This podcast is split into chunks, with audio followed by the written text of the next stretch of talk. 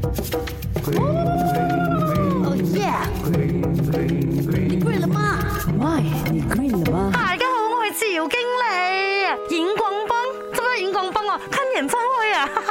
荧光棒里面的液体有没有毒？当然是有毒啦。那荧光棒里面的荧光物质哦，大。多数含有这个苯二甲酸二甲酯，还有苯二甲酸二丁酯等低毒成分。一旦哦你弯折那边泄露出来了，哦小心不要给小孩子吃到或者是碰到啊，可能会造成呃觉得很恶心啦、头晕啦、麻痹啦、昏迷等等的伤害啊。那在讲的哦，不只是不小心吃到而已啊，不小心碰到它啦，也会让你的皮肤痒的。不当然啦，也看你不小心动到它、吃到它的量是多少啦，看看这。的情况是怎样？如果觉得哇很辛苦不舒服，就要去医院那边做催吐了。